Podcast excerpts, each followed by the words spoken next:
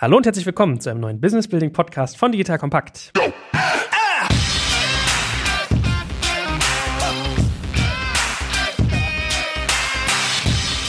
Mein Name ist Jack Kaczmarek und wie immer der liebe und gute Florian Heinemann dabei. Hallo Florian. Moin, moin. So, und zwar geht es heute um das Thema Internationalisierung. Sprich, wenn ein Unternehmer schon etwas Spannendes aufgebaut hat, macht er sich irgendwann Gedanken, sollte ich das auch im Ausland replizieren? Wir werden darüber sprechen, Wann sollte man das tun? Warum sollte man das tun? Nach welchem Ansatz kann man das verfolgen? Da werden wir natürlich auch ganz viel sagen über Zentralisierung versus Dezentralisierung. Bin ich eher jemand, der vielleicht national denken sollte oder funktional? Und nach hinten raus werden wir auch noch ein bisschen was über die Sinnhaftigkeit des US-Marktes sagen und was so typische Risiken und Fehler sind. Also, ihr merkt, man lernt hier ganz viel und in diesem Sinne mal munter reingestartet. Lieber Florian, du hast ja ein großes Portfolio. Wie viel Prozent der Firmen ungefähr beschäftigen sich mit Internationalisierung da? Also, ich habe es jetzt nicht mir im Detail angeguckt, aber ich würde schätzen, zumindest mal 80, 90 Prozent. Ich wollte gerade sagen, also quasi alle. Also es ist quasi dein Daily Doing, sich über sowas Gedanken zu machen. Was ist denn irgendwie im Prinzip der Kasus Knaxus? Warum soll ich das tun? Also geht es da einfach um Umsatzausweitung, ganz plain und simple drum? Oder was siehst du so als Hauptbeweggründe, warum Unternehmer über Internationalisierung nachdenken sollten? Ja, ich glaube, das, das dominante Kriterium ist sicherlich schon Marktausweitung, also den adressierbaren Markt, den man hat, auszudehnen, eben über geografische Ausdehnung. Das ist, denke ich mal, schon das, das primäre Motiv. Und dann gibt es aber sicherlich auch nachgelagerte Motive. Ich meine, du hast gerade das Thema USA angesprochen. Ne? Es macht natürlich auch Sinn, in einem US-Markt vertreten zu sein, beispielsweise, weil dort eben die meisten strategischen Käufer für viele Technologiethemen sind. Ne? Und wenn du nicht im US-Markt präsent bist, dann äh, ist es deutlich schwerer, dort auf den Radar zu kommen. Aber das ist jetzt fairerweise natürlich ein sehr Venture-spezifisches Argument. Und ich würde sagen, das dominante Argument ist sicherlich schon eher die Ausdehnung des adressierbaren absehbaren Markt.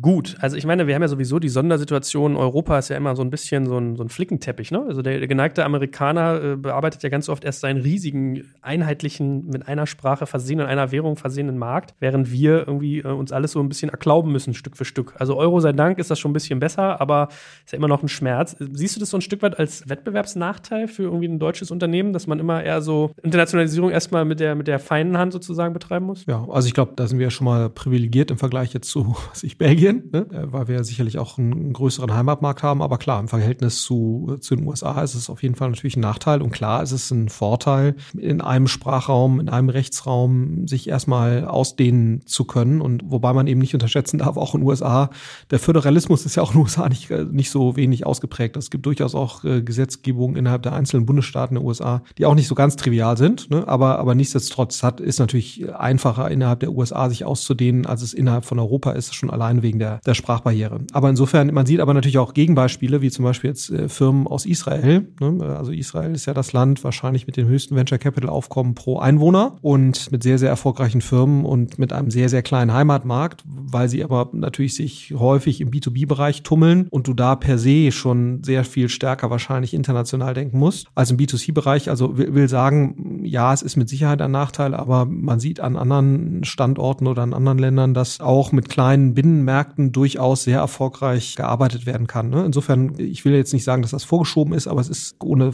Zweifel Nachteil. Aber es gibt sicherlich Strategien, damit umzugehen.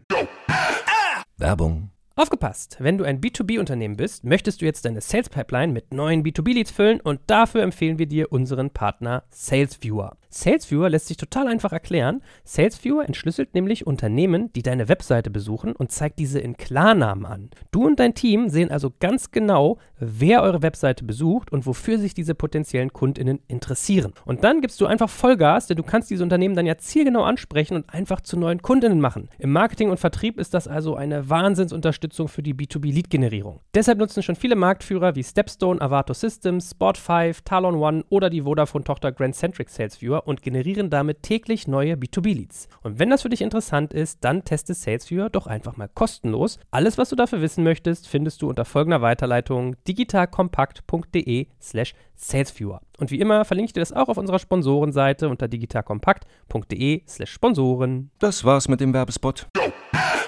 Absolut. Ja, aber ich habe das auch erlebt, als ich so durch Jerusalem mal getingelt bin und mal einen VC da getroffen habe und der hat so ein bisschen was über seinen Ansatz erzählt. Da kam halt sehr schnell diese Aussage, dass sie sagen, unser Markt ist einfach zu klein. Wir sind englisch-affin per se schon, müssen wir sein. Und eigentlich ein israelischer Unternehmer denkt von Tag eins an eigentlich englischsprachig beziehungsweise international. Ja, man muss natürlich auch fairerweise sagen, dadurch, dass es so enge Beziehungen zwischen USA und, und Israel gibt, die sich ja auch manifestieren darin, dass eigentlich jede größere US-Venture Capital Firma auch in Tel Aviv vertreten ist, beispielsweise. Dadurch hast du natürlich auch eine Investorenverknüpfung Verknüpfung, die sicherlich viel enger ist als mit irgendwelchen anderen Geografien und auch schon seit Jahrzehnten. Und wir sehen ja gerade auch, dass immer mehr US-Investoren nach Europa kommen. Das hat ja so vor fünf, sechs Jahren begonnen und ist jetzt auch in der früheren Phase eben schon so. Und deswegen merkt man ja auch, dass immer der Markteintritt von Softwarefirmen aus Berlin in den USA sich sicherlich auch auf der Achse nochmal ein Stück weit beschleunigt und das, äh, diese Entwicklung ist in Israel natürlich schon nochmal einfach Jahre voraus. Ja? Also das, das liegt sicherlich auch ein Stück weit daran. Plus der tech-affine Gründung, da gefühlt jeder im Militär und dann so, da die Bünde entstehen. Ne? Das ist ganz faszinierend eigentlich. Aber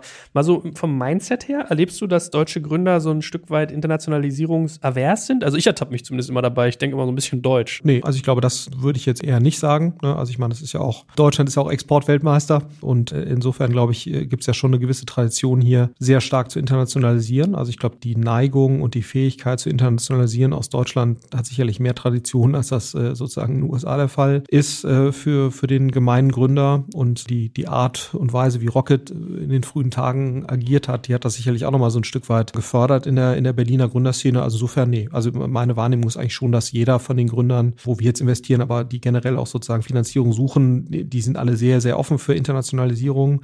Und du siehst ja auch sozusagen die Mitarbeiterschaft jetzt des gemeinen deutschen Startups, nicht nur in Berlin, sondern auch in, in München oder auch in Hamburg, die ist ja sehr, sehr international. Ne? Das heißt also, da ist, du hast ja viele Startups, wo die dominante Sprache nicht Deutsch ist, sondern Englisch. Du hast viele, wo mm, eine zweistellige Anzahl von Nationen bei, äh, sag mal, äh, einer dreistelligen Anzahl von Mitarbeitern vertreten ist. Also insofern glaube ich, das internationale Mindset ist hier auf jeden Fall gegeben. Also insofern glaube ich, haben wir da eher ein günstiges Umfeld. Ja, ist ganz lustig. Ich erinnere mich so an meine Besuche bei eDarling damals, die natürlich so als Datingbörse ganz besonders irgendwie mal geguckt haben, französischer Markt, irgendwie englischer Markt und so weiter. Und wenn dann durch die ganzen, also durch diese Räume durchgehst, ist immer so ein bisschen lustig fast, wenn du siehst, der englische Tisch, der, keine Ahnung, albanische Tisch, der französische Tisch, ja. Und alleine, wenn dann da 300 Leute in so einer Butze sitzen und die Getränkelieferung kommt, ja. Also die liefern jeden Tag so viel Getränke, wie ich in einem ganzen Jahr nicht konsumiert kriege.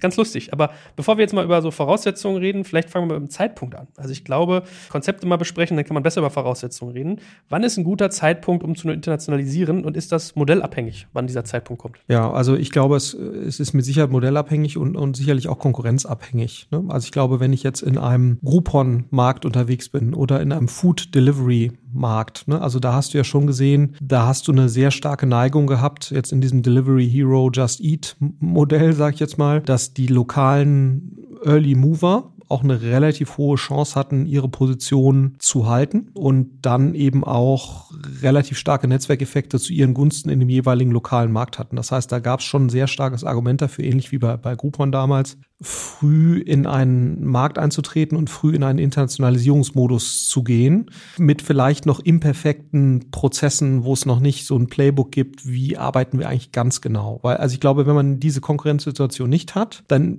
würde ich eigentlich einem Startup eher raten, aus Kapitaleffizienzgründen, also wenn ich möglichst viel erreichen will mit möglichst wenig Geld, was ja eigentlich immer das unternehmerische Bestreben sein sollte, dann ist es sicherlich eher ratsam zu sagen, ich nehme mir jetzt mal den deutschen Markt vor oder wo auch immer ich eben sitze, etabliere dort einen wirklich guten Product Market Fit, wirklich gute Prozesse, wirklich gute Systeme und so weiter. Und dann, wenn ich mir sicher bin, dass ich das richtige Playbook habe, dann rolle ich das aus. Ne? Also dann ist, ist das sicherlich der kapitaleffizienteste Ansatz. Und äh, wenn man sich anguckt, zum Beispiel hat Zalando das damals gemacht, in, glaube ich, 2009 dann nach Frankreich gegangen als ersten Markt. Das war dann so anderthalb Jahre nach Deutschland-Start, wo man schon relativ stark ja, ein gewisses Playbook und Prozesse und Systeme und so weiter hatte. Das hat sich dann natürlich alles noch irgendwo verändert, aber es gab einen relativ hohen Festigkeitsgrad, sag mal, in dem, wie man Dinge macht. Und das hilft dann sicherlich dabei, wenn man internationalisiert, ne? weil was du ja schon zum Teil siehst, ist, wenn du, ich nenne das mal Premature Scaling oder Internationalization, wenn du sozusagen äh, mit unfertigen Prozessen einem noch nicht perfekten Product Market oder noch nicht hinreichend guten Product Market Fit zu schnell in zu viele Länder internationalisierst, dann kostet das natürlich im Zweifelsfall relativ viel Geld, weil du einfach ineffizient agierst und mehrere Baustellen in den gleichen Bereichen parallel in unterschiedlichen Ländern aufmachst. Und das erhöht natürlich die Komplexität sehr stark und gegebenenfalls sogar dazu, dass du dann gar nicht in einen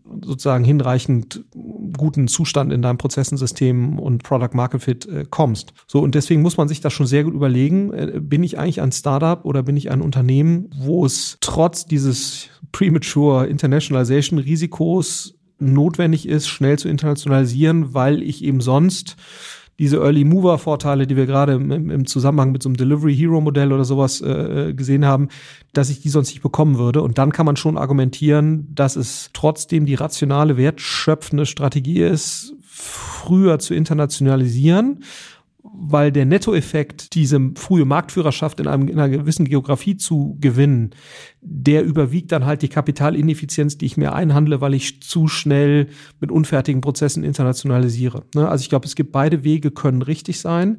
Man sollte einfach nur eine bewusste Entscheidung treffen. Und ich glaube, in, im Normalfall ist sozusagen wenn man ganz ehrlich ist, ist es egal, ob man zwei oder vier, fünf, sechs, zehn Monate früher oder später in einen Markt eintritt. Man hat dann immer noch eine sehr gute Chance, eine vernünftige Marktposition zu erringen.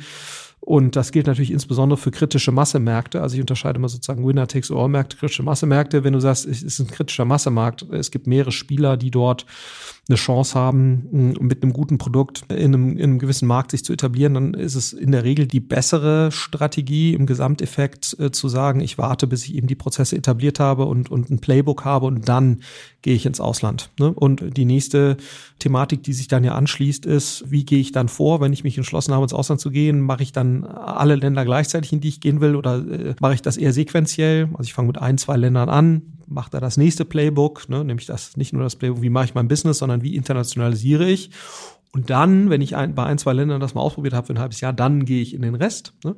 Oder sage ich, nee, nee, nee, Delivery Hero. Ich muss jetzt eigentlich so schnell wie es geht in alle Länder, um mir eben schnell eine Marktposition zu sichern, weil es überproportional teuer wäre, mir eine als Follower in einen Markt einzudringen, weil halt schon drei, vier, fünf andere da sind. So, und, und ich glaube, da muss man sich einfach selbst den, den Markt, die Marktgegebenheiten angucken und, und realistisch einschätzen, in, in welcher Art von Markt bin ich. Es ist ein sehr starker Winner-Takes-it-all, sehr starker Netzwerkeffekt basierter Markt. Es ist eher ein kritischer Massemarkt. Wie ist die Konkurrenzsituation? Und auf Basis dessen dann entscheiden, ist es trotzdem die wertmaximierende Strategie, in, in Märkte reinzugehen. Und, und da muss man natürlich sagen, wenn man ein Venture Capital finanziertes Unternehmen ist, dann ist man wahrscheinlich eher bereit, dann diese Risiken und auch zu hohen Kosten letztendlich einzugehen. Also diese Ineffizienz bewusst einzugehen, weil man halt sagt, es ist trotzdem, kann trotzdem die wertmaximierende Strategie sein. Gut, jetzt haben wir gesagt, wir wollen erstmal über einen Zeitpunkt reden. Also äh, erstes Learning quasi, wenn meine Wettbewerbslage so ist, dass ich einen Markt für mich schnell erschließen muss, weil Winner takes it all. Also klassisches Beispiel war ja auch so eBay. Ja, also es gab irgendwie, wenn eBay so einen Markt hatte, dann war das irgendwie gesettelt. Äh, frag mal Ricardo. Das heißt, da war irgendwie sinnhaft zu sagen, okay, möglichst früh, möglichst viel so Landgrab, was man ja eigentlich immer sagt. Bumm. Zweites Thema, spielt sozusagen auch die Digitalität deines Geschäfts eine Rolle? Weil ich sag mal so, wenn du ein Zalando bist und hast irgendwie ein Warenlager, was du bauen musst für mehrere Millionen, musst da irgendwie Personal finden und so weiter, ist ja ein anderer Schnack, wenn ich jetzt zum Beispiel so ein Airbnb bin, was irgendwie digitales Inventar quasi hat oder reales Inventar digital ab anbietet und dann sagen kann, das macht für mich keinen Unterschied, ob ich jetzt die äh, Villa oder die Finca auf Mallorca in Russland, Spanien, Italien oder Deutschland anbiete. Oder Spotify ja. wäre ja noch mal extremer, ne, wo du sagst, du musst noch nicht mal lokales Inventory akquirieren, selbst wenn es nur digital gestored ist, sondern ich habe im Prinzip einen Musikkatalog, äh, der mehr oder weniger weltweit gleich ist, mit unterschiedlichen Hörschwerpunkten natürlich. Ne? Aber ich kann eigentlich mit einem digitalen Produktkatalog oder einem Spiel, ja, also jetzt ein, wenn ich ein Spielehersteller bin, Supercell oder was auch immer, Brawl Stars, äh, dann kann ich ja mehr oder weniger Fortnite, kann ich natürlich äh, sofort äh, letztendlich äh, global vertreten sein, im Zweifelsfall sogar mit einem englischen Produkt, englischsprachigen Produkt. Ja. So, also und klar, das beeinflusst das natürlich nochmal noch mal zusätzlich, ne, wenn ich natürlich sehr geringere Grenzkosten der Internationalisierung habe, plus ein Produkt, was ein relativ ähnliches Nutzungsverhalten in verschiedenen Geografien zeigt, dann habe ich natürlich nochmal, also dann ist die Wahrscheinlichkeit eines Premature Scalings natürlich viel, viel geringer, ne, weil sozusagen die Gefahr entsteht ja insbesondere dann, wenn ich Anpassungsbedarfe habe. Ne? Und natürlich auch dann, wenn ich äh, sozusagen auch am Heimatmarkt oder in meinem Heimat, in meiner Heimatsprache quasi noch nicht den richtigen Weg, Product Market Fit und so weiter gefunden habe. Ne? Und, und das ist natürlich bei solchen Themen nochmal was anderes. Und wenn diese Risiken nicht da sind, spricht natürlich überhaupt nichts dagegen, das schnell zu internationalisieren. Ich überlege jetzt gerade, äh, weil du auch meintest, so Winner Takes It All Märkte, ob das tendenziell eigentlich fast immer eher digitale Modelle sind. Weil so ein Zalando ist zum Beispiel ja kein, oder ein Amazon ist kein Winner Takes It All, weil es ja auch so viel Haptik hat. Ist das ein bisschen so, dass Winner Takes It All eher sowas ist, so Marktplätze, digitale Plattformen und so weiter? Ja, also ich glaube, man muss ja immer überlegen, also Winner Takes It All ist, äh, entsteht ja eigentlich immer dann, wenn Netzwerkeffekte eben besonders stark sind. Das ist bei Marktplätzen natürlich der Fall, aber das ist natürlich auch bei Modellen der Fall. Äh, jetzt E-Commerce hat schon auch eine sehr starke kritische Masse bis Winner Takes It All Tendenz, wie du ja auch, wie du auch gerade siehst, einfach weil die Infrastrukturkosten einfach sehr hoch sind. Ne? Also die Kosten letztendlich kompetitiv mitspielen zu können, sind in solchen Themen wie Logistik und so weiter natürlich schon sehr, sehr hoch und äh, steigen tendenziell immer weiter. Und das trägt natürlich, hat auch einen, quasi einen Beitrag zu diesem, zu dieser Winner-Takes-it-all-Charakteristik. Ja. Können wir mal ein bisschen zu Ansätzen kommen. Also ich finde, bevor wir mal über so, so Zentralisierung, Dezentralisierung reden, du hast ja eben schon Zalando als ein Beispiel genannt. Also wenn ich es richtig mit verfolgt habe, damals auch so, Deutschland als erster Markt, wahrscheinlich sowas wie Niederlande, Österreich, Schweiz, tippe ich mal relativ schnell mit abgefischt, wobei ich glaube, Schweiz ist ein bisschen besonders wegen Zoll. Ähm, und ich, wie ich es damals mitgekriegt habe, aber korrigiere mich gern, war das so ein Ansatz, äh, Frankreich eher mal getestet und ich glaube auch richtig Lehrgeld gezahlt. Also wenn ich mich richtig entsinne, war so das Problem damals äh, ganz andere Marketingkanäle, also eher Newsletter zum Beispiel, als jetzt irgendwie SEO SEM, Webseite ganz anders gebaut, viel bildlastiger. Solche Sachen mussten die da halt lernen. So. Und dann haben sie sich sukzessive weitergesteigert und sind irgendwie gefühlt so alle jede, einmal pro Jahr in zwei, drei neue Länder gegangen. Also vielleicht kannst du ja den, den Ansatz so ein bisschen beschreiben, was, was, wie, wie die das gemacht haben. Du warst ja, glaube ich, relativ nah dran und was so Vor- und was vielleicht aber auch Nachteile sind. Ja, genau. Also man hat ja ähm, Testmärkte genommen und in der Tat, ne, was ist eben bei diesem Modehandel ein Problem ist ja auch, was für Klamotten haben eigentlich die Leute oder was tragen die? Und da ist eben Frankreich auch hat auch gewisse Unterschiede, ne, wohingegen, also das war zumindest damals so, wenn ich das noch richtig erinnere, dass äh, in Niederlanden und in Deutschland, äh, das war, da waren die Inventory-Unterschiede nicht so groß und, und das war in Frankreich schon anders. Genau. Und dann hast du in Frankreich natürlich immer die Problematik im E-Commerce. Frankreich ist ja VP-Land, ne, oder Vente Privé, wie wir früher gesagt haben. Ob das jetzt so ein geiler Name ist mit VP, sei jetzt mal dahingestellt. Aber äh, da ist halt, äh, ist ja anders als hier in Deutschland, wo ja Brands for Friends schon eine gewisse Relevanz hat, aber ja auf gar keinen Fall E-Commerce dominant ist, ist in Frankreich ja schon VP, ja, sehr, einer der sehr dominanten Player gewesen. Das heißt, du hast in Frankreich schon eine sehr starke äh, Januar Sale oder Sold Orientierung, wo dann eben auch sehr stark so kampagnenbasiert verkauft wird, wie man das eben von Brands for Friends und VP kennt. Und äh, darauf war Zalando jetzt nicht so richtig vorbereitet. Ne? Also Niederlande ist sicherlich ein repräsentativerer Markt gewesen. Also Frankreich funktioniert mittlerweile für Zalando auch ziemlich gut, aber Niederlande hat eigentlich von Anfang an ziemlich gut funktioniert. Ich glaube, Niederlande ist sogar für Frankreich von der Penetration pro Einwohner mindestens genauso gut wie Deutschland, wenn nicht sogar noch höher. Also Umsatz pro Einwohner. Ne? Äh, nagel mich jetzt darauf nicht fest, aber ich es ist zumindest in einer sehr ähnlichen Größenordnung. Und äh, der, der Ansatz da war ja, man nimmt sich Test, ein, zwei Testmärkte, Frankreich, äh, äh, Niederlande und probiert da eben aus, was ist eigentlich das optimale Setup und das rollt man dann eben aus. Und danach geht man auch relativ schnell vor. Und ähm, so ist ein About You ja letztendlich auch vorgegangen. Also About You internationalisiert jetzt ja relativ schnell, aber hat einen Testmarkt gehabt, da probierte man das aus funktioniert das mit mehrsprachigen Website, mehrsprachiger Customer Service, wie machen wir das mit der Logistik, in dem Bereich natürlich auch, wie kommt der Kram wieder zurück, ne? du musst ja dann die ganzen, wobei Deutschland fairerweise der, der äh, in diesem Bereich natürlich Retourenland Nummer eins ist, ne? also Deutschland hat deutlich höhere Rücksendequoten als alle anderen. Und, äh, aber klar, solche Prozesse musst du erstmal üben und dann, wenn du das erstmal kannst, dann, weiß gar nicht, in wie vielen Ländern About You jetzt ist, aber 14 Länder oder sowas, ne, so, also, und das geht dann eben relativ schnell. Und ähnlich ist in Zalando auch vorgegangen. Also erstmal bei ein, zwei Ländern ausprobieren und dann anfangen, in einer etwas höheren Frequenz auszurollen. So, und das ist, glaube ich, auch, würde ich mittlerweile sagen, der wahrscheinlich beste, kapitaleffizienteste Ansatz. Man nehme ein repräsentatives Land, also nicht Frankreich jetzt, wenn es um Mode-E-Commerce geht, sondern eben da war, äh, ist Niederlande sicherlich die bessere Wahl, was nicht deutschsprachig ist, also nicht Österreich. Und dann lernt man dort idealerweise, wie das eben funktioniert, auch eine internationale Organisationsstruktur. Da kommen wir ja gleich nochmal zu, was so da die, die wesentlichen Themen sind. Probiert das da aus und dann geht man im Prinzip in andere Länder. Ja, und äh, versucht im Prinzip zu verstehen, was sind eigentlich die Dimensionen der Unterschiedlichkeit, die ich da berücksichtigen muss, neben der Sprache. Ne? Das können sowas sein jetzt wie Bezahlfunktion, Produkt. Also wo man dann auch lernt, okay, wie muss eigentlich meine technische Infrastruktur geschaffen sein, sowohl Backend als auch Frontend-seitig, damit ich überhaupt in der Lage bin, gewisse Eigenheiten äh, des Produkts äh, zu berücksichtigen. Ne? Und, und ich glaube, da, da ist eben ein ganz klares Learning immer gewesen. Ich brauche eigentlich eine zentrale technische Infrastruktur, was wahrscheinlich nicht der beste Weg ist ist eben, dass jedes Land da seine eigene technische Infrastruktur bekommt und die dann irgendwie parallel weiterpflegt. Ne? Also ich glaube, das kann man mittlerweile irgendwie ausschließen, dass das ähm, dass das der beste Ansatz ist, den ja aber fairerweise ja viele gerne fahren würden, ne? weil halt viele immer argumentieren, Belgien oder Niederlande oder was auch immer ist so anders. Äh, da brauchen wir auf jeden Fall eine eigene, äh, völlig eigene Webseite, weil der Konsument will hier was völlig anderes. Und ich glaube, das kann man eigentlich mittlerweile als falschen Weg sozusagen festhalten. Äh, ich glaube, man braucht eine gewisse Flexibilität, um sich an Marktgegebenheiten anzupassen. Aber ich glaube, gerade wenn man überlegt, dass, dass das Learning eigentlich schon ist, man braucht möglichst große Marktdurchdringung auf Basis einer technischen Infrastruktur, damit sich diese lohnt.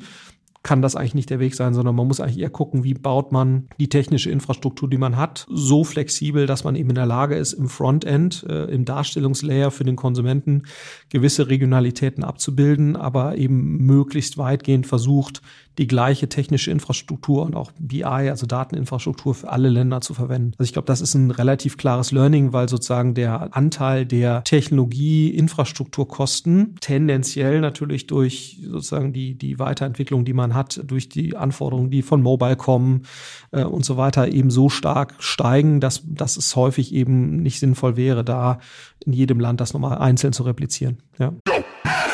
Jetzt kommt ein kleiner Werbespot. Aufgepasst! Heute gibt's Werbung in eigener Sache. Wir wollen dich nämlich besser kennenlernen, weil viele hören Woche für Woche unseren Podcast und dabei wissen wir gar nicht immer, wer genau diese Leute sind. Und natürlich wollen wir ja aber wissen, wer du bist, um unseren Inhalt auch an deinen Interessen ausrichten zu können. Und um das zu ändern, habe ich eine Umfrage vorbereitet. Dort kannst du uns erzählen, wer du bist und wofür du dich interessierst. Und was du davon hast, naja, ich meine, je besser wir dich kennen, desto besser können wir unseren Podcast an deine Bedürfnisse anpassen. Und dann spreche ich auch keine Werbung mehr für Penispuppen und Online-Casinos ein, wo dich womöglich ganz andere Dinge interessieren. Nein, kleiner Spaß und trotzdem, du tauschst fünf bis zehn Minuten deiner Zeit gegen viele Stunden noch bessere Unterhaltung und Tiefenwissen in der Digitalwirtschaft. Klingt für mich nach einer Win-Win-Situation und geh doch also daher mal auf die Seite digitalkompakt.de slash Umfrage. Fülle diese nach bestem Wissen und Gewissen aus und freue dich in Zukunft auf noch besseren Content auf Digital Kompakt. Ende der Werbung. Es sind ja manchmal ganz verrückte Sachen. Ich bin nicht mehr sicher, ob es mir Dirk Graber von Mr. Specs erzählt hat oder Marco Vitor von Audi Bene, dass Frankreich zum Beispiel so andere Verschreibungsregeln hat für Brillen bzw. Hörgeräte und dass es denen zum Beispiel scheißegal ist, was die kosten. Also wenn du zum Beispiel jetzt sagst, ich verkaufe Brillen digital und habe einen guten Preis, ist das in Frankreich, hat das gar nicht so einen Impact wie hier, weil die die eh nicht zahlen, sondern die Versicherung die zahlt. Ja? Also da staunt man ja manchmal. Gut, aber verstanden. Wonach entscheidet man denn eigentlich, also oder würdest du das machen, welche Länder man als erstes mal antestet und dann in welcher Reihenfolge penetriert? Weil hätte jetzt auch sagen sagen können, Solano liefert nach Polen oder nach, weiß ich nicht, Tschechien oder runter nach ähm, Spanien. Also war es übrigens sehr, ne, und das, das, ist für mich eigentlich so eins der Kernlearnings, ne, als wir so angefangen haben mit diesen ganzen Sachen, dann war es eigentlich immer, du musst eigentlich in den größten Markt, ne, das ist so, das war eigentlich immer, und das ist häufig nicht der richtige Weg. Ne? Also was wir letztendlich ja immer versuchen oder versucht haben und ich auch weiterhin für die richtige Betrachtungsweise halte, dass man versucht, irgendeine Art von Scoring-Modell zu entwickeln, was klar die Marktgröße berücksichtigt, den adressierbaren Markt, aber eben auch die Konkurrenzintensität in diesem Markt. Also UK ist häufig ein sehr attraktiver Markt, aber da hast du natürlich auch ein sehr sophistiziertes Konkurrenzspektrum. Das heißt also häufig in UK reinzugehen, das ist ja auch Zalando zum Beispiel nie gelungen. Ne? Also gegen ASOS, obwohl das mit relativ viel Geld versucht wurde. Aber da wäre zum Beispiel eine Lieferung aus Deutschland war eigentlich nicht akzeptabel, ne? was der Zalando in den meisten anderen Ländern eine ganze Zeit lang gemacht hat. Also mittlerweile gibt es ja noch mal, gibt glaube ich ein Lager in Italien und auch diverse anderen, aber es war eine ganze Zeit lang war es möglich aus deutschen Logistikinfrastrukturen in diverse andere Länder zu liefern. Und das geht eben, in England kannst du das halt nicht machen. Also zumindest nicht ohne einen für den englischen Konsumenten spürbaren Qualitätsverlust. Ne? Und deswegen äh, war wahrscheinlich die Entscheidung, nach England zu gehen, mit dem Setup, was man damals hatte, eine falsche. Das heißt also, wir deswegen ist Niederlande eigentlich häufig ein guter Kompromiss, ne? Äh, weil du sagst, Niederlande ist relativ groß, sehr E-Commerce-affiner in der Regel als, als Deutschland. Auch, also Skandinavien ist ja relativ weit, was diese ganzen Themen angeht häufig aber underserved, was sozusagen gewisse Themen angeht. Und das war zumindest auch damals so. Ähm, und deswegen kann es dann häufig mehr Sinn machen, in so ein Land zu gehen wie die Niederlande, obwohl die Einwohneranzahl nur ein Drittel ist von UK, weil es im Prinzip du da dich deutlich leichter tust mit dem Markteintritt und dass man dann so Länder wie Frankreich oder, oder UK dann erst nachgelagert, äh, wenn überhaupt angeht, weil eben andere Länder einen leichteren, letztendlich einen kapitaleffizienteren Markteintritt versprechen. Und wenn du jetzt schaust, für eine About You zum Beispiel sind die ganzen osteuropäischen Länder gerade sehr, sehr attraktiv, ne, weil Osteuropa ist, was GDP pro Einwohner, E-Commerce-Affinität angeht und so weiter, relativ weit. Gleichzeitig hast du eine ziemlich schwache lokale Konkurrenz, äh, ne, weil du häufig Amazon nicht in dem Maße hast. Also Amazon liefert da zwar hin, aber die haben keine dedizierten Präsenzen dort. Das, und und ähm, du hast gleichzeitig auch, und das ist auch ein wesentlicher Faktor, ne, das muss man auch verstehen, ein wesentlicher Faktor, warum E-Commerce in China so weit entwickelt ist, also nochmal deutlich weiter als bei uns, ist ja auch, dass die Offline-Handelsstruktur dort relativ schlecht ausgebildet war. Das heißt, die Wechselhürde von offline zu online oder von offline zu digital eben eine viel geringere äh, ist als jetzt äh, zum Beispiel in den USA oder bei uns. Ne? Äh, Leapfrogging oder so, ich heißt das, ne? Genau. Letztendlich ist das, du, du leapfrogs quasi von einer rudimentären Handelsstruktur in eine digitale weil eben die Offline-Handelsstruktur weniger sophistiziert ist als bei uns. Und, und das ist natürlich sicherlich dort auch ein, ein, Faktor, warum ein osteuropäischer Markt eintritt, auch wenn man so denkt, Tschechien, wie kann denn das attraktiver sein jetzt als Frankreich, dass das durchaus so sein kann. Auch äh, wenn sozusagen die, die absolute Kaufkraft natürlich da höher ist. Aber die Wahrscheinlichkeit, dass du diese Kaufkraft auf dich vereinst, und auch Schweiz ist auch ein super Beispiel. Für viele ist die Schweiz auch wenn es natürlich nervt, dann musst du da den Kram verzollen und so, und so weiter. Aber wenn, weil natürlich die Zahlungsbereitschaft in der Schweiz bei den Konsumenten so wahnsinnig hoch ist, kann es trotzdem sein, dass sag mal, der Deckungsbeitrag, den du letztendlich rausholst aus einem Markteintritt in der Schweiz, trotz einer relativ begrenzten Bevölkerung oder, oder Marktgröße, dass der trotzdem, der kumulierte Deckungsbeitrag in so einem Markt deutlich größer ist bei einer relativ geringen Konkurrenzattraktivität. Also da ändert sich gerade eine Menge, weil Amazon jetzt, glaube ich, da sehr aktiv in den Markt auch rein will, in die Schweiz. Da muss man mal gucken, was dann ist. Ne? Aber bis dahin war im Prinzip die Amazon Experience, Amazon Kauf Experience in der Schweiz war nicht besonders gut. Das heißt, da hattest du eigentlich als Händler einen relativ guten Stand, wenn du da eine konkurrenzfähige Experience angeboten hast. Also insofern, letztendlich geht es darum, über ein Scoring-Modell rauszufinden, wo hast du wahrscheinlich den kapitaleffizientesten Markteintritt und nicht, wo ist der größte Markt oder die größte Kaufkraft und so weiter. Und das ist, glaube ich, nochmal eine ganz wichtige Erkenntnis. Und was sind auch repräsentative Märkte für einen weiteren Rollout. Also ich glaube, das ist auch nochmal wichtig, dass man sagt, wenn ich dann in ein, ein, zwei Märkte reingehe, sind die Learnings, die ich da machen werde, repräsentativ, was, was auch immer angeht, Zahlungsabwicklung, wenn es jetzt ein Händler ist, Logistik, Customer Service und so weiter, ist das, was ich da sehe, repräsentativ für weitere Märkte, wo ich reingehe. Ja, also so würde ich mich dem, dem Thema annähern. Ich meine, Creditec war ja auch so ein Beispiel, die sind nach Polen relativ schnell gegangen und ich habe Sebastian Lieber mal nachträglich gefragt, woran das lag und er sagte, es liegt halt daran, dass 1989 da das ganze Wirtschaftssystem zusammengebrochen ist und dann war das auch so eine Art Leapfrogging-Effekt. Die haben die Banken quasi neu aufbauen müssen und hatten nicht diese alte Legacy, die du hier in Westeuropa hast. Ja? Also da staunt man ja manchmal, was es ist. Oder Italien ist so ein Land, die sind irgendwie total weit vorne, was so Smart Metering angeht, weil die ganz viel Stromdiebe haben. Ja?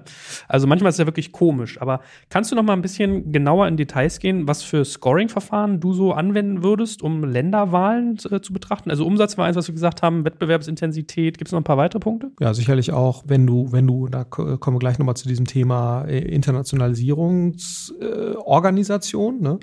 wenn du anstrebst, und das machen ja viele digitale Businesses, eher eine zentrale Infrastruktur an einem gewissen Land, an Standort eben, was ich, ob es jetzt Berlin ist oder äh, Barcelona oder sonst irgendwas, du sagst, du willst einen zentralen Standort haben, bist du in der Lage, ne, Menschen aus dieser Geografie, die du da targetest, an deinem zentralen Standort auch zu, zu bekommen. Ne? Also hast du eine Verfügbarkeit von Talent und mit Sicherheit auch ist das Marketingmix, was du dort spielen möchtest oder der Sales-Ansatz, den du dort fahren möchtest, ist der replizierbar. Ne? Also sozusagen, äh, das ist, das ist sicherlich nochmal ein Aspekt. Ein weiterer Aspekt ist, äh, ist sicherlich, ist, inwieweit muss ich das Produkt anpassen? Ne? Also inwieweit ist die Produktexperience, die ich habe, um kompetitiv zu sein, inwieweit ist die gleich oder inwieweit muss ich eben jetzt äh, Zalando Frankreich, inwieweit muss ich jetzt neue Sortimente in größerem Umfang aufbauen?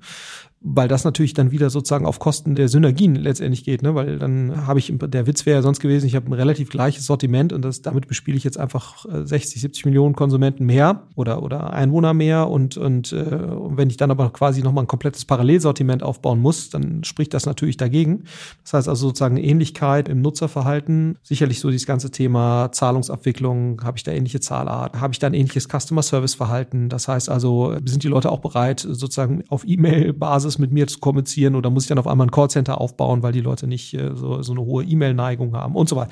Das sind also viel, auch viel solche operativen äh, Fragestellungen, die ich mir da sicherlich auch stellen würde. Ne? Also Thema Logistik äh, ist häufig ein Thema, kann ich da hinschicken Oder muss ich da ein separates Lager aufbauen ähm, mit einer separaten, weil dann hast du auch nochmal eine separate Lagerhaltung. Ist ja nicht nur eine, eine logistische Frage, sondern auch eine Kapitalbindungsfrage, weil du dann nochmal neue Warenbestände aufbauen musstest, theoretisch, wenn es jetzt ein Händler wäre. Also solche Fragen sollten da sicherlich auch eine Rolle spielen. Jetzt haben wir viel über Zalando gesprochen, die das quasi so mit Antesten gemacht haben. Äh, Westwing war ja, glaube ich, so ein anderes Beispiel, die eigentlich genau das Gegenteil gefahren haben, wenn ich es richtig verfolgt habe, oder? Die so ja, ist jetzt auch schon lange her, aber wenn ich das so richtig habe, dann wurde eben relativ schnell innerhalb kürzester Zeit da in ein paar Länder, also mehr als zehn Länder, ich kann es jetzt auch nicht genau, aber das war ja so, oder Groupon war ja ähnlich, ne? Also, dass man eben da sehr schnell in sehr viele unterschiedliche Länder gegangen ist, ja. Gibt es da irgendwie, also ist das trotzdem funktional? Also kann das trotzdem sinnhaft sein? Ja, also ich glaube, unter den Bedingungen, die wir gerade beschrieben haben, ne, also wenn du sagst, sozusagen, es ist ein Winner-Takes-it-all-Markt und ich bin mir relativ sicher bei dem Approach, den ich da wähle, dass das eigentlich jetzt schon der Approach ist, wie er dann äh, wahrscheinlich halten wird, also im Sinne von Product Market Fit dann kann das schon eine vernünftige Strategie sein. Ne? Also ich glaube, äh, ich man müsste Stefan Smaller mal fragen. Mein Gefühl wäre, dass er das heute wahrscheinlich anders machen würde. Ne? Also eben nicht so schnell internationalisieren würde, weil sich ja das Westwing-Modell nach meinem Verständnis dann doch noch relativ stark gedreht hat. Ja, und da hat man eben viel mit rumexperimentiert. Auch damals war ja noch hier, wie hießen sie, Fab.com da unterwegs, die auch, wo du letztendlich sagen könntest, der Product Market Fit war eigentlich noch nicht gefunden. Und dann zu internationalisieren ist natürlich schon eine Herausforderung. Ne? Also das, ja, also ich würde eigentlich erst dann anfangen zu internationalisieren, wenn ich ein Product Market Fit sicher habe, ne? weil sonst ist das Risiko schon enorm groß. Ja. Ich meine, ich hatte den Eindruck, wenn wir mal Zalando wieder jetzt in die Betrachtung mit reinnehmen, wenn ich mich richtig entsinne, war ja GFG, also Global Fashion Group, so bei den Sambas, dieses Zalando-Pendant auf internationaler Ebene. Außereuropäischer Ebene, mhm. ja. Äh, meine, was habe ich gesagt? In, also außerhalb von Europa. Ähm, also äh, Jabong irgendwie in Indien, Zalon in, in Russland, glaube ich, in Brasilien waren sie aktiv, im Mittleren Osten.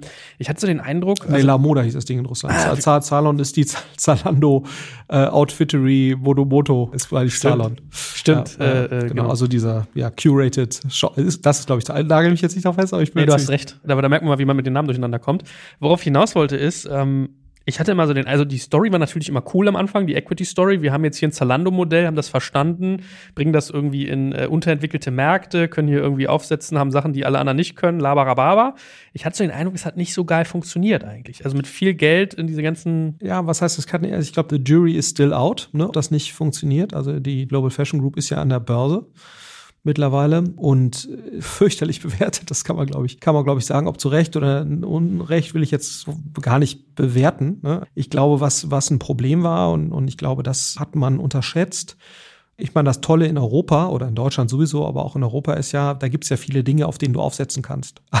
Also zum Beispiel funktionierende Logistikdienstleister sowohl für deinen Lagerkram als auch natürlich für Zustellung und so weiter. Und das ist natürlich in anderen Ländern häufig nicht der Fall. Das heißt, da musst du dann nicht nur sozusagen dein Fashion-Business im Sinne von Einkauf und Website und Marketing und Service und so auf die Reihe kriegen, sondern musst auf einmal noch anfangen, eigene Logistik äh, aufzubauen, was ja da an Zalando irgendwann auch mal gemacht hat, ne, aber natürlich äh, deutlich später. Und du musst auf einmal anfangen, eigene Zustellnetzwerke aufzubauen. Und das ist natürlich, also in Indien zum Beispiel wurde dann da selbst zugestellt und ich meine in Russland zum Teil auch. Und das ist natürlich einfach wahnsinnig teuer ne, wo du dann in der Jugend forscht, Operation nicht nur quasi sagst, so wie mache ich denn Fashion E-Commerce, sondern eben auch wirklich jeden Value Chain oder jeden Wertschöpfungskettenaspekt selbst machen musst. Und das halt mit einem Business von einer absoluten Größenordnung, was zumindest zu Beginn relativ klein ja war, von einer absoluten Größenordnung, weil du natürlich da äh, in diesen Märkten zwar ein Riesenpotenzial hattest, was aber natürlich gar nicht so schnell zu erschließen war. So, und, und ich glaube, das hat man einfach unterschätzt, wie teuer das werden würde. Ne? Und, und ich kenne jetzt nicht die Gesamtinvestments in die Global Fashion Group. Aber was man sicher sagen kann, ist, dass mehr Geld investiert wurde in die Global Fashion Group, als sie jetzt heute wert ist. Ne? Das kann man sagen. Habe aber trotzdem die Hoffnung, also wenn man lang genug durchhält, dann hat das durchaus eine Chance, noch aufzugehen und zu funktionieren. Man braucht halt nur wahnsinnig lange Zeiträume und, und sehr viel Durchhaltevermögen, in dem man da denken muss. Ne? Und ich glaube, deswegen war es schlau, jetzt von einem Zalando-Management äh, zu sagen, wir gemeinden quasi die Global Fashion Group eben nicht ein, auch wenn die eigentlich das gleiche Business machen, aber ich glaube, die Voraussetzungen in, in Brasilien, die Voraussetzungen in, in Russland und so weiter sind eben schon dramatisch andere gewesen als die, die jetzt Zalando hier gefunden hat. Ähm, und ich glaube, die Synergien, und das ist ja auch so ein bisschen das, was der Kapitalmarkt, ja, wenn man so die, die rund um den Börsengang sich die, die, die Berichterstattung angeguckt hat, dann war ja schon auch die Message, ja, das heißt zwar jetzt zwar Global Fashion Group, ne, aber eigentlich sind das unterschiedliche Geschäfte, die eigentlich zusammengeschoben worden sind mit relativ begrenzten Synergien. Und daran wurde eben auch sehr viel gearbeitet nach meinem Verständnis, dass man angefangen hat, gemeinsam mal einzukaufen, ne, gemeinsame Markenkontakte zu pflegen und so weiter, äh, damit man zwar vielleicht unterschiedliche Sortimente in Russland oder in Brasilien hat, aber dass man zumindest mal versucht, irgendwie äh, die Kommunikation mit einem Nike oder Adidas oder äh, Tommy Hilfiger oder wie auch immer, die zumindest mal so in gewisser Weise zu, zu zentralisieren. Aber ich glaube, das hat man zum damaligen Zeitpunkt unterschätzt, wie lange das dauern würde, wie viel Geld das kosten würde. Ja, ich meine, ich finde auch ein bisschen spannend, wenn wir über Internationalisierung reden, dass man auch mal so die Kapriolen oder die, die mutigen Ansätze äh, unterstreicht, wo das durchaus dazugehört, ja. Oder ich erinnere mich, dass damals Friends for Friends irgendwie nach Japan internationalisiert ist, wo man denkt, so, okay, was ist denn, warum denn nach dem deutschen und japanischen Markt? Und dann hieß es halt, ja, hohe Modeaffinität, gleichzeitig hohes Einkommen und so weiter. Also ich glaube, die, die Makro, also die Nachfrageseite ist grundsätzlich, macht das schon total Sinn. Ne? Mhm. Also, aber dann, wenn du dann sozusagen diese andere Seite, die ich ja gerade versucht habe reinzubringen, sozusagen die operative Realisierbarkeit, ja. da kann man sich dann eben schon fragen, ob bei dem Scoring-Modell, wenn man da die operative Realisierbarkeit, wenn man die entsprechend äh, gewichtet damit einbezogen hätte, ob dann Japan sozusagen the best äh, next choice nach dem äh, Dachmarkt ist, äh, kann man kann man schon drüber streiten. Ja, ich meine, man staunt ja. Also ich habe so das Gefühl, in den letzten anderthalb Jahren war sonst so aus Australien the hottest shit, dass viele gesagt haben, irgendwie sehr westlicher Markt, gutes Einkommen, äh, gute Logistik, I don't know.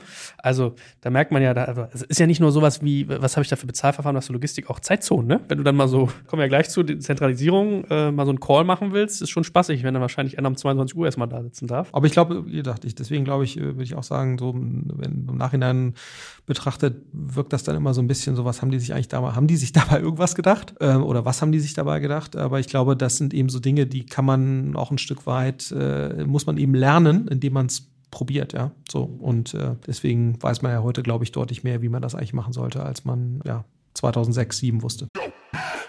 Ihr Lieben, hier ist Joel von Digital Kompakt und heute möchte ich euch unseren Partner BWI vorstellen. Die BWI ist eines der größten IT-Service-Unternehmen in Deutschland und unterstützt die Bundeswehr bei ihrer Digitalisierung. Eine wichtige Aufgabe dabei ist die Einführung von Innovationen in der Truppe, aber das Unternehmen leistet noch viel mehr und bietet ein breites Aufgabenspektrum von Beratung über Realisierung bis zum Betrieb. Jetzt mal Hand aufs Herz, wenn du einen Job im Technologiebereich suchst, wirklich was bewegen und vor allem spannende Inhalte vorfinden möchtest, dann bist du hier genau richtig aufgehoben. Denn die BWI arbeitet an vielen spannenden und herausfordernden Projekten, wie beispielsweise der Digitalisierung der Gesundheitsversorgung der Bundeswehr und treibt Innovationen voran. Sie bietet das Beste aus zwei Welten. Sie ist eine hundertprozentige Bundesgesellschaft in der Rechtsform einer GmbH und bietet damit eine hohe berufliche Sicherheit, kann aber gleichzeitig extrem flexibel agieren.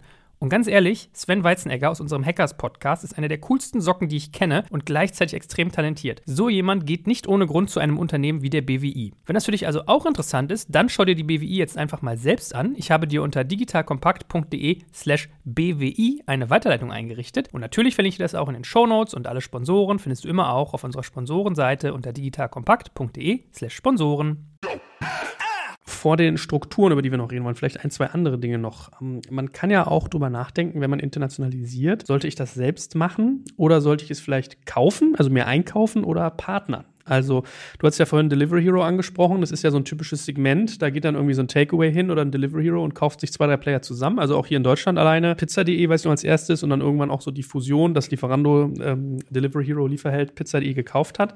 Wann macht es denn zum Beispiel Sinn, drüber nachzudenken, einen Markt nicht äh, selbst zu erschließen, sondern zu kaufen, also Make or Buy? Und wann macht es vielleicht Sinn, sich Partner zu suchen, die das für einen erschließen? Ja, also ich glaube sozusagen, äh, genau, das ist ja Partnern kann oder sich einen Partner suchen kann, der zwei Ansätze sein. Das eine ist, ich kaufe mir im Prinzip einen Player, der dann schon da ist. Das ist dann ehrlicherweise nicht Partnern, sondern genau. Ähm, das, diese, dieses Kaufen macht sicherlich Sinn. Gerade bei eben sehr stark Netzwerk effektbasierten Modellen, ne, wenn du einfach sagst, es gibt halt da eine sehr starke Tendenz, äh, dass eben nur die ersten beiden innerhalb Markt oder nur der erste das deutlich überproportionalen Erfolg haben. Und dann ist natürlich da im Nachhinein einzudringen in einen Markt, man, das haben wir auch hier gesehen, sozusagen jetzt hier der, der Battle zwischen, äh, wie hießen sie, Lieferheld, hier die Delivery Hero deutsche Marke und Lieferando. Das hat letztendlich natürlich niemandem etwas genützt, außer Google und Facebook. Und ähm, die dann eben letztendlich die, der, der Hauptprofiteur der Werbegelder waren oder vielleicht noch ein bisschen Ströer oder so, was je nachdem, was die dann noch an Out of Home gemacht haben. So, und, und ich glaube, nach dem Wissen, was die heute haben, ne, bin ich ziemlich sicher, dass diesen Battle heute nicht mehr so lange machen würden, sondern früher quasi erkennen würden, okay, also ich muss mich jetzt hier eigentlich aus diesem Markt entweder zurückziehen oder äh, es bringt nichts, da weiter Geld zu verbrennen. Und ich glaube, gerade dieser M&R-Ansatz macht halt bei solchen Märkten, wie gesagt, sehr starke Netzwerkeffekte, macht das total viel Sinn. Und wer das ja auch sehr erfolgreich gemacht hat, Urban Sports Club, die sich verschiedene lokale Wettbewerber gekauft haben zu relativ günstigen Bewertungen nach meinem Verständnis und dann sozusagen das auf ihre eigene zentrale Infrastruktur gezogen haben. Ne? Also da, da war jetzt das Argument, glaube ich, weniger ein Netzwerkeffekt, äh, sondern eher ein, ich kann die sowieso relativ günstig kaufen. Ich ziehe das bei mir auf die Infrastruktur. Ich kaufe eigentlich nur die Kundenbasis und gebe den gewissen Equity-Share-Anteil. Plus, ich habe sozusagen in-house auch noch ein relativ hohes Maß an M&A-Kompetenz. Ich weiß, wie sowas funktioniert und dann kann das eine sehr wertschöpfende Strategie sein. Also da einen Markteintritt zu beschleunigen. Also Urban Sports Club äh, kann ich da nur jedem raten, sich das einmal genauer anzugucken. Und äh, was, was hatten wir noch? Ich meine, du kannst natürlich, genau, man kann sich auch Partner suchen im Sinne von Franchise-Nehmern. Ne, ähm, das gibt es ja auch, das Modell. Ne? Ich meine, so internationalisieren McDonalds und so weiter ja seit Jahrzehnten, indem sie halt das nicht selbst machen, sondern nur das Format vorgeben, äh, gewisse zentrale Leistungen erbringen wie Marketing, Restaurantdesign, äh, das ganze Thema Menügestaltung plus sozusagen auch äh, ganzen Supply Chain organisieren, also die ganzen Lebensmittel auch in die Restaurants karren und so weiter.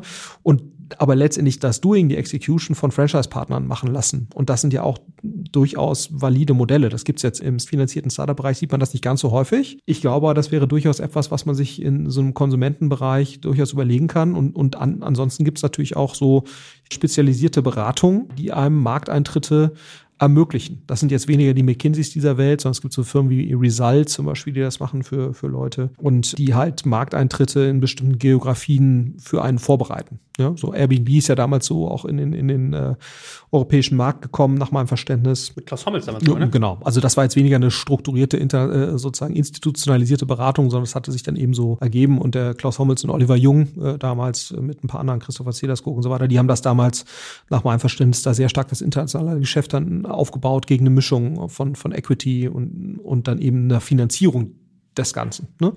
So, und solche Ansätze ähm, sind durchaus auch überlegens wert, wenn du sagst, du brauchst halt ein relativ hohes Maß an lokaler Wertschöpfung. Das macht jetzt sicherlich für einen äh, Supercell oder so beim nächsten Spiel nicht so viel Sinn, ne? aber für jemand, der eine lokale Vertriebsinfrastruktur braucht oder auch lokale Agenturkontakte oder sowas, da kann man sich schon durchaus überlegen.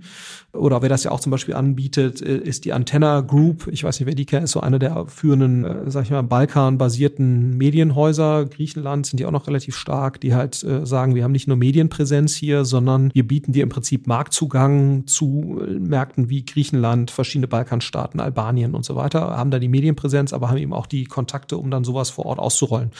Sehr erfolgreiche Firma. Ne? So, und ich glaube, äh, das ist auch etwas, was man sich durchaus anschauen kann ehe man Märkte gar nicht erschließt. Ne? Also wer würde sonst nach Albanien und Griechenland wären jetzt vielleicht nicht the first countries on your list, aber äh, für die kann das durchaus attraktiv sein. Also da mal ein Reach-out zu solchen Leuten zu machen, das kann, kann durchaus Sinn machen, auch für Startups. Ich meine, je länger man drüber nachdenkt, desto mehr Beispiele fallen einem ein. Die ganzen Shopping-Clubs wurden damals eigentlich so äh, gestreamlined nach draußen getragen. Äh, Fab, Groupon, also Michi Brehm hatte doch damals auch mit seiner Bude, wo mir der Name gerade partout nicht einfallen will, irgendwas mit Re. Naja, ja, ja. Fällt uns noch ein. Fällt uns noch ein. Machen, machen wir noch in die, die, die Shownotes, genau. Also und, und das ist eben sehr stark im B2C-Bereich, war das nicht unüblich. Im B2B-Bereich ist die Frage, ob das da auch so geht. Ja? Also was du ja schon auch dort hast, sind Channel-Partner häufig. Ne? Also jetzt ein Spriker zum Beispiel haben auch Agenturpartner, die dann eben Vertrieb machen, natürlich auch in Deutschland, aber auch international. also insofern, man hat solche, man hat solche Ansätze immer wieder und äh, eben auch für einen Internationalisierungsaspekt. Finde ich durchaus, also würde diese Partnerkomponente da durchaus ernsthaft prüfen. Meine, man kann natürlich auch auf den Arsch kriegen, wenn ich hier an Groupon und Tencent damals denke. Ne? Also das war ja eigentlich so ein Beispiel, wo man quasi einen Partner hatte und der hat es dann einfach selber hochgezogen. Das ist aber natürlich sozusagen auch der, der chinesische Markt sicherlich noch mal ein bisschen spezieller. In der Tat. Ne? Aber, aber vielleicht abschließend zu diesem ganzen Thema, mit welchem Ansatz mache ich das? Wärst du denn, wenn du jetzt so drüber nachdenkst, weil wir auch viel gesagt haben über Modellabhängigkeit, Kapitaleffizienz, Wettbewerbslage und so weiter, würdest du eher sagen oder Also ich überlege ein bisschen, ist es manchmal sinnvoller, was ohne Playbook premature, wie du gesagt hast, auszurollen, hinterher zu reparieren? Oder ist es Erfahrung nach öfters besser zu sagen, ich habe schon alle Karten auf dem Tisch, weiß, was grob passiert und mach's dann strukturiert? Ja, also ich glaube, immer wenn mein Konkurrenzumfeld das zulässt, das so zu tun, also eher den bedachteren Ansatz, ist das, glaube ich, aus Kapitaleffizienzgesichtspunkten immer besser. Und das würde ich mir mal als Leitsatz hinter die Startup-Ohren schreiben. So, und ich finde es immer gut, irgendwelche Leitsätze zu haben und dann Grundsätze des Handelns und dann lieber davon abzuweichen, weil es gewisse Gründe dafür gibt. Und ich glaube, Kapitaleffizienz ist ein hohes Gut. Ne? Also das hat auch sozusagen, glaube ich, jetzt so, das ist ja auch nochmal so ein Learning aus dieser WeWork-Zeit und jetzt sicherlich ne, mit, mit Coronavirus und so weiter, da wird sicherlich das Thema Kapitaleffizienz, Liquidität, Runway, also wie lange habe ich noch Geld, das sind alles so Aspekte, die werden an Wichtigkeit jetzt erstmal auf jeden Fall gewinnen. Das heißt, glaube ich, sozusagen mit dem Grundsatz reinzugehen, Kapitaleffizienz first. Und wenn es einen Grund gibt, davon abzuweichen, okay, aber äh, fährt man vermutlich jetzt nicht so schlecht. Gut, also Organisationsstruktur ist ja was, was wir jetzt schon die ganze Zeit anpreisen. Ich habe immer in meinem, in meinem Buch damals noch so im Kopf dieses Beispiel, lustigerweise zwei Samba-Gründungen, einmal Yamba und einmal Groupon. So, und Yamba war, glaube ich, so ein Kandidat, zentrale Organisation, alles irgendwie aus Berlin gebaut und in den ausländischen Dependancen quasi eher kleinere Satelliten gebaut. Das heißt, man hatte die Kernleistung zentral und in den Outskirts sozusagen war dann sowas wie, weiß nicht, Kundendienst oder Marketinganpassungen, Contentgeschichten und so weiter. Während Groupon eigentlich anders fungiert hat, die haben eigentlich eher ihren gesamten Aufbau in jedem Land immer gefühlt repliziert. Also man hat quasi Groupon pro Land immer halbwegs nachgebaut und hatte nicht so die zentralen Eigenheiten.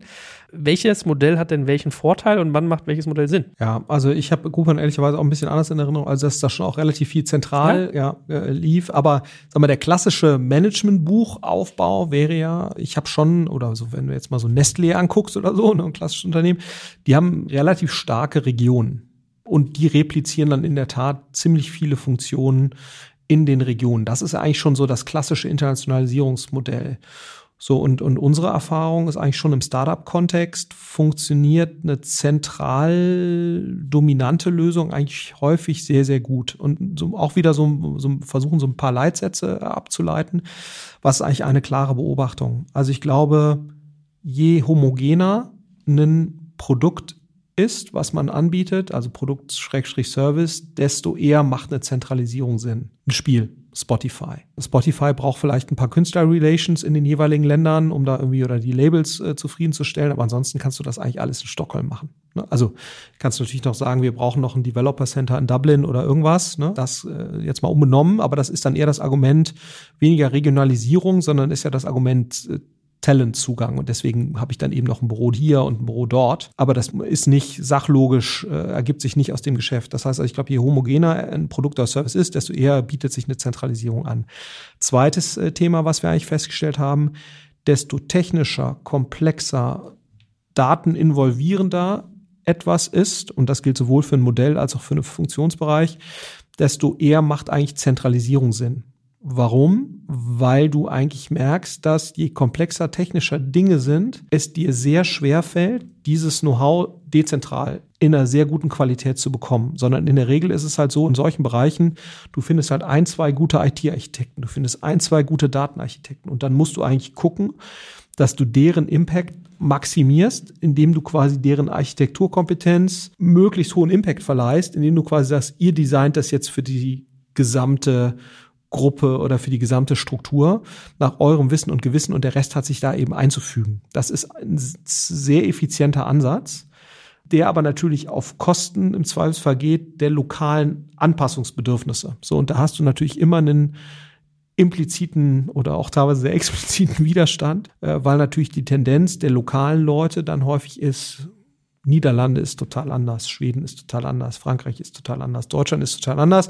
Wir brauchen die, die, die, die, die Anpassung. So, und ich, ich glaube, was man dann halt hinbekommen muss, und ich glaube, das ist die Schwierigkeit, Konfliktlösungs-, Diskussionsmechanismus, der im Prinzip dafür sorgt, dass die Regionen ihre Bedürfnisse bekommen, aber dass man eben die irrational geäußerten Bedürfnisse, äh, die häufig ehrlicherweise die Mehrzahl sind, also wenn man mal diese Diskussion dann in der Realität verfolgt, dann heißt es ja, der französische Konsument ist anders. Der braucht jetzt, äh, die, die wollen eher so.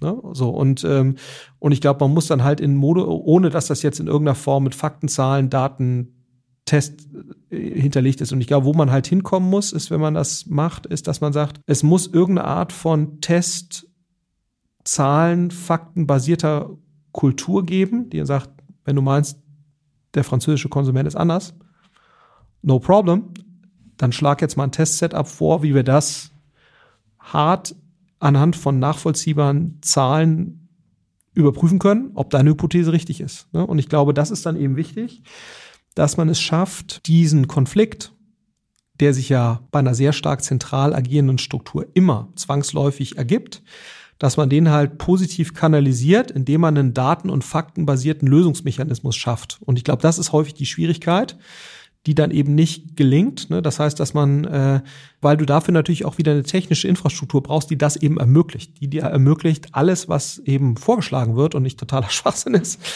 flexibel für ein gewisses Land zu testen, zu implementieren, ausprobieren und dann zu sagen, okay, wenn das passt, dann, so, wenn, wenn sich das jetzt erweist, dass die Bilder größer sein müssen für den französischen Konsumenten, dann probieren wir das mal aus.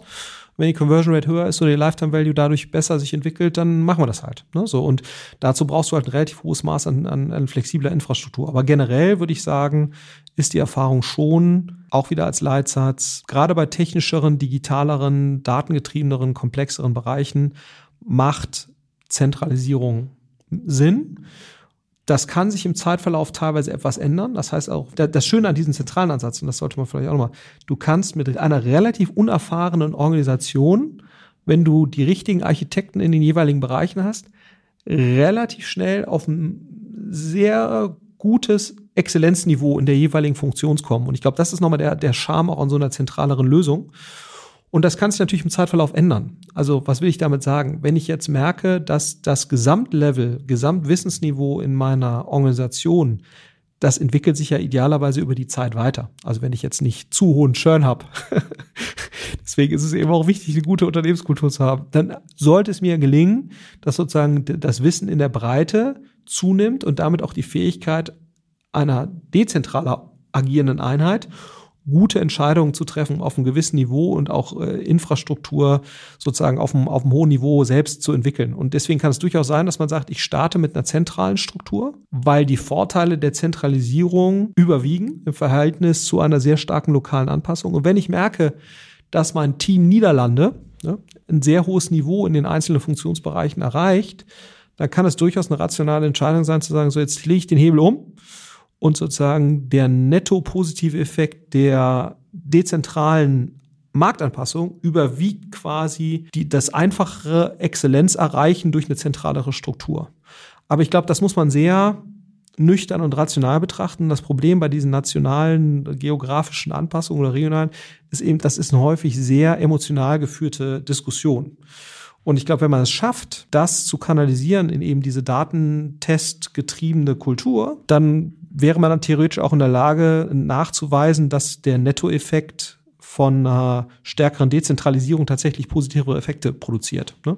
So, und ich glaube, das ist eben etwas, wofür man als CEO äh, oder Gründer sehr sensibel sein muss, wo befinde ich mich jetzt gerade. Aber ich, unsere Erfahrung ist eigentlich die, je homogener und je technischer und so weiter, desto zentraler lieber alle Leute an einem Ort, was glaube ich auch nochmal wichtig ist. Das sollten Muttersprachler idealerweise sein, ne? also was ja an so einem Standort wie Berlin wunderbar funktioniert. Es muss auch nicht für jeden Markt unbedingt immer eine Person, auch ein Zalando oder so, hat sehr gute Erfahrungen gemacht mit so Regionalteams, wo man dann eben Spanier, Franzosen und so weiter hat, die dann eben Italiener, die dann eben den südeuropäischen Markt zusammen agieren als Team, um eben nochmal so ein bisschen diese die Infrastruktur oder Personalkosten pro Region nochmal etwas zu reduzieren.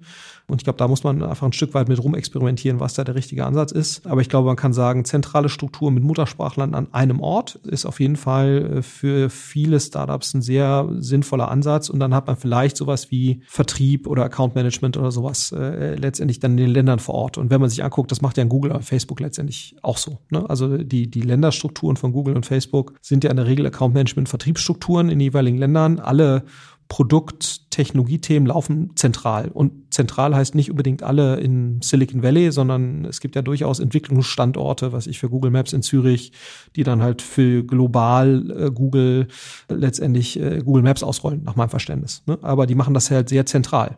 Amazon das gleiche. Ne? Also da hast du auch, Amazon ist ein sehr zentraler Laden, weil alles, was sozusagen an Produkt technischen Themen passiert, dass, äh, welche Tools werden genutzt, welche Infrastruktur, das kommt nach meinem Verständnis sehr stark aus dem Silicon Valley.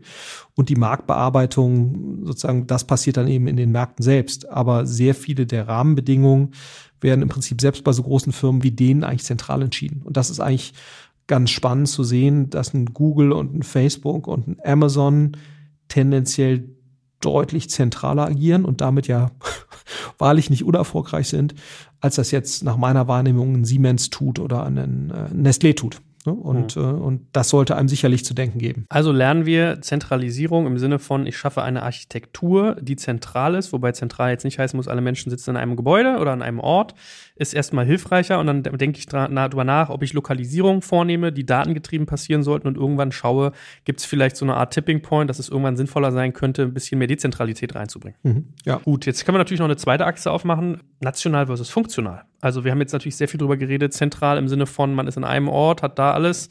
Macht das Sinn, in so einer Dimension auch zu denken? Also was du gerade gesagt hast mit Siemens, die sind ja zum Beispiel eher national orientiert, mhm. versus jetzt irgendwie so ein, so ein Google klang für mich jetzt eher funktional. Ja, ab, absolut. Also ich glaube, man muss sich schon fragen, was ist sozusagen die dominante strukturelle Dimension, wenn ich so eine Organisation baue? Ist es quasi, ist das Land das Dominante oder die Region oder ist es die Funktion? Was hat das konkret für Auswirkungen?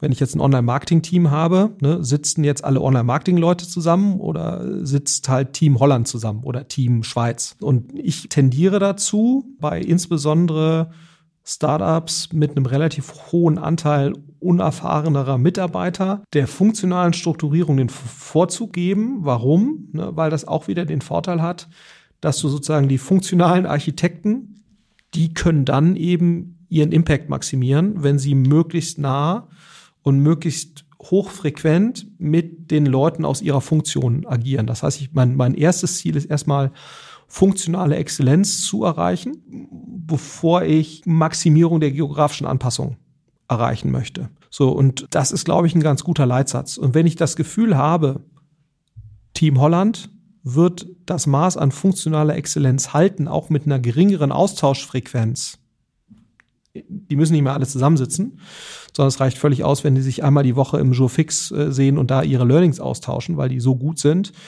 Dann kann es durchaus sein, ne, Stichwort Tipping Point, dass es vielleicht die rationalere Struktur ist zu sagen, okay, wie kann ich denn jetzt die funktionsübergreifende Zusammenarbeit länderspezifisch optimieren. Und dann wäre das dominante Kriterium sozusagen Region oder Nation, wo, wo, du dann sagst, da will ich jetzt eigentlich den Austausch und die Interaktion zwischen diesen Menschen maximieren und eben nicht in der Funktion. Ne? Aber ich glaube, dass das hängt sehr stark von dem Wissensstand und Exzellenzniveau der Organisation in der Breite ab, ob ich das kann oder nicht.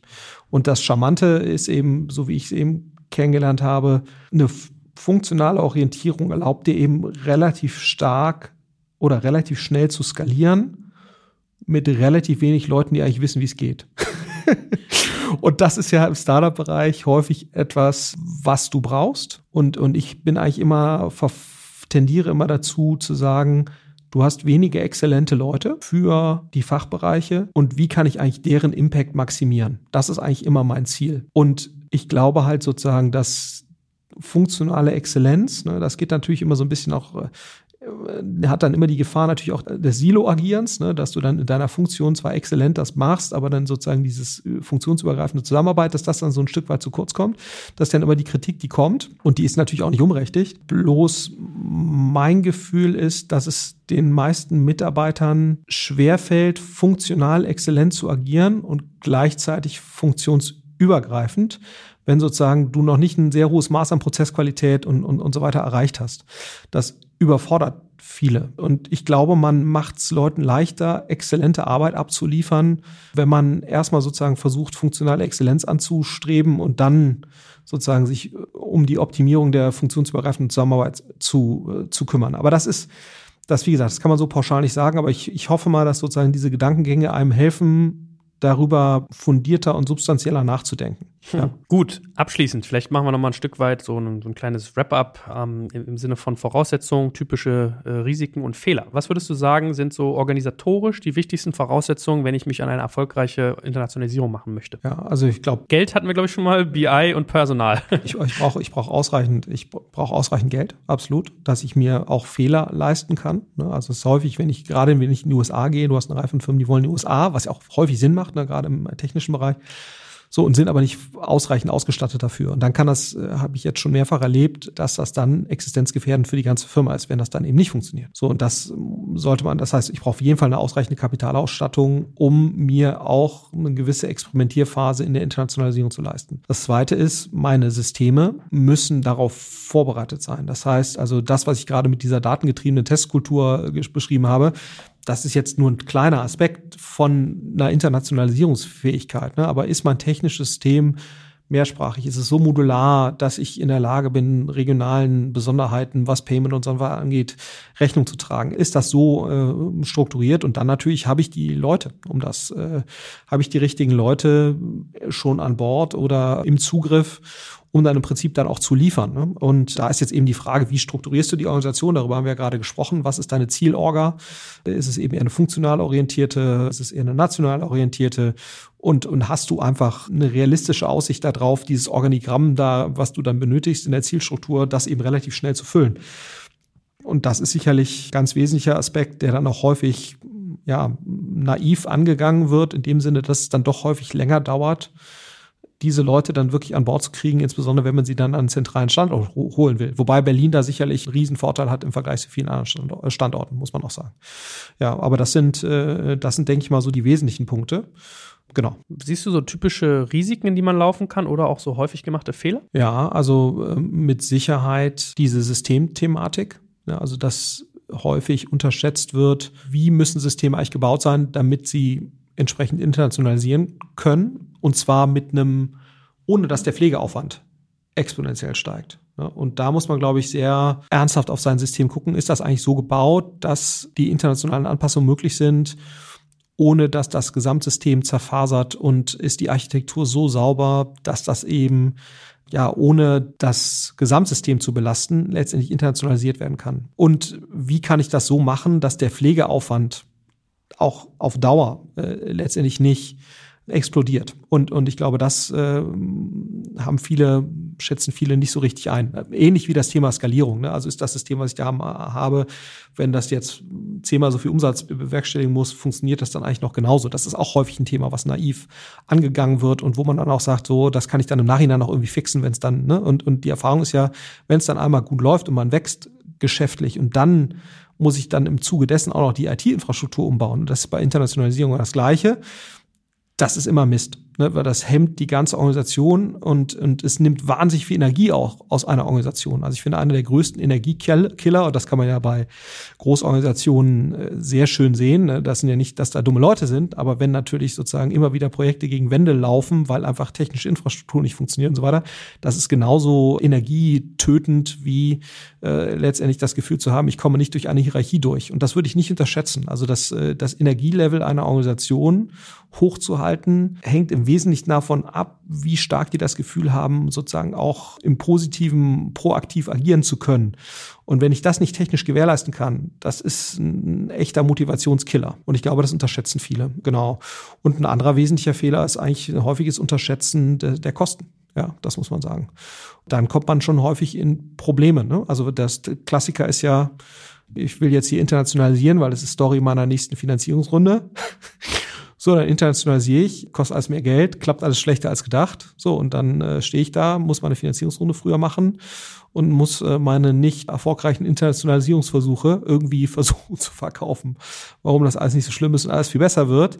Und deswegen glaube ich, wenn man internationalisiert, muss man eine ausreichende Kapitaldecke einplanen, die es einem ermöglicht, ein paar Schleifen zu drehen, bis es dann eben funktioniert. Ähm, also sonst, ja, hat man gegebenenfalls ein Problem im anstehenden Fundraising. Ja, und wie der mal tippen, ganz viele Personalthemen müssten auch noch eine Rolle spielen, oder? Klar. Also das ist, also das, Immer. was ich ja gerade sagte, wie lange brauche ich eigentlich, um so eine Zielorga zu füllen und schaffe ich das überhaupt? Und da tun sich Berliner Unternehmen tendenziell ja noch leichter, ne? also, aber weil es einfach ein attraktiver Standort ist, hier, hier Leute hinzukriegen. Aber klar, also äh, gute Leute zu bekommen für so eine Marktbearbeitung, äh, das ist, äh, ist nicht so einfach muss man ganz klar sagen. Letzter Punkt, vielleicht mal so ein kleiner Ausblick. Ich glaube, da könnte man einen eigenen Podcast zu machen, habe ich auch mit Gero schon mal.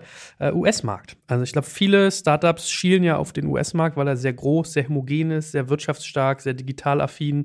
Wann würdest du sagen, wäre es sinnvoll, über sowas nachzudenken und wann sollte man eher tunlichst die Finger davon lassen? Also ich glaube, gerade wenn man technische Produkte anbietet, also Softwareprodukte, dann ist vermutlich der Schritt in die USA, wenn man eine wirklich relevante Company werden will, häufig eigentlich unerlässlich. Und dann muss man sich schon fragen, also weil da eben auch die strategischen Käufer für sowas sind, die häufig sehr großen Kunden für sowas. Ne? Also der einzige große Softwarekonzern jetzt hier in Europa wäre dann irgendwie ein SAP und da drüben gibt's natürlich Dutzende, die große Softwarefirmen oder potenzialträchtige Softwarefirmen kaufen würden, äh, auf einen sehr teuren Preis. Und da hilft natürlich die US-Marktpräsenz dramatisch. Und dann ist häufig auch schon die Frage, macht es denn überhaupt Sinn, ne, mit jetzt der Customer Service Software, die man anbietet, sollte man damit jetzt den osteuropäischen Markt bedienen und dann auch noch nach Italien und nach Spanien oder so sonst irgendwas? Oder sagt man nicht einfach, pass mal auf, wir machen jetzt einmal UK und testen das mal, wie das auf Englisch läuft und dann gehen wir als nächstes gehen wir in die USA.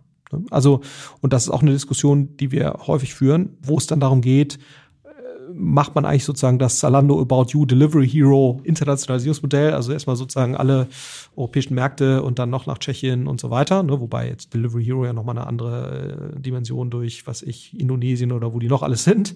Aber äh, sozusagen mache ich eine sozusagen eine regionale, kreisförmige Expansion oder äh, spare ich mir das mit Skandinavien und gehe halt direkt in die USA.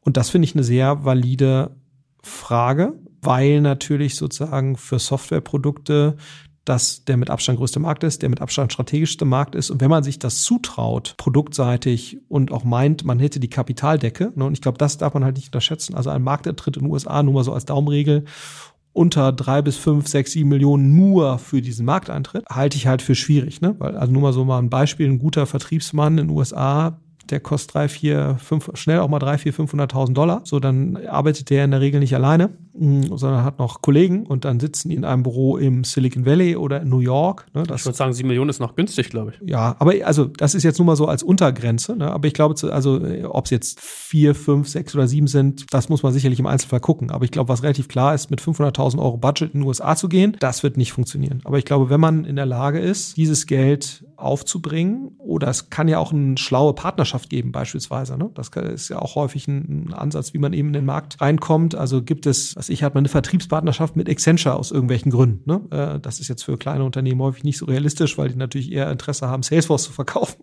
und da Kickbacks zu kriegen. Aber es kann ja sein, ne? dass man irgendwie so, sowas hat. Um, wir haben auch einige Startups, die sehr erfolgreiche Vertriebspartnerschaften in den USA haben und dann mit relativ geringem Aufwand den Markteintritt in den USA geschafft haben. Also das, das passiert schon. Ne? Also gerade über so Vertriebspartnerschaftsmodelle kann das schon mal sein. Aber wenn man einen Standalone-Markteintritt äh, da haben will, dann redet man mit Sicherheit von einem siebenstelligen Budget. Aber das kann eine, kann eine durchaus rationale Strategie sein. Ne? Und dann sind wir letztendlich bei dem israelischen Beispiel, die ja häufig genauso agieren und die dann auch häufig die ganze Firma dahin umziehen. Ja, also, äh, oder beziehungsweise die Entwicklung dann häufig noch in Israel lassen, aber zumindest mal das Headquarter in die USA umziehen. Weil sie halt sagen, letztendlich müssen wir eine amerikanische Firma werden. Und das ist ja auch ein Modell, was nach meinem Verständnis relativ viele äh, Softwarefirmen mittlerweile fahren. Die lassen dann die Entwicklung am Low-Cost-Standort Berlin Berlin das neue Hyderabad und dann eben aber das äh, Headquarter quasi in die USA verlegen. Gut, so wie mal als kleinen US-Exkurs. Vielleicht reden wir da mal äh, sozusagen ausführlicher drüber ja. und nehmen ein paar Beispiele. Aber äh, schon mal vielen, vielen Dank. Also ich glaube, es ist echt spannend. Man merkt, was alles so drinsteckt in dem Thema Internationalisierung und was für Beispiele man eigentlich so im Kopf hat. Staunt ja. man ja dann doch. Ne?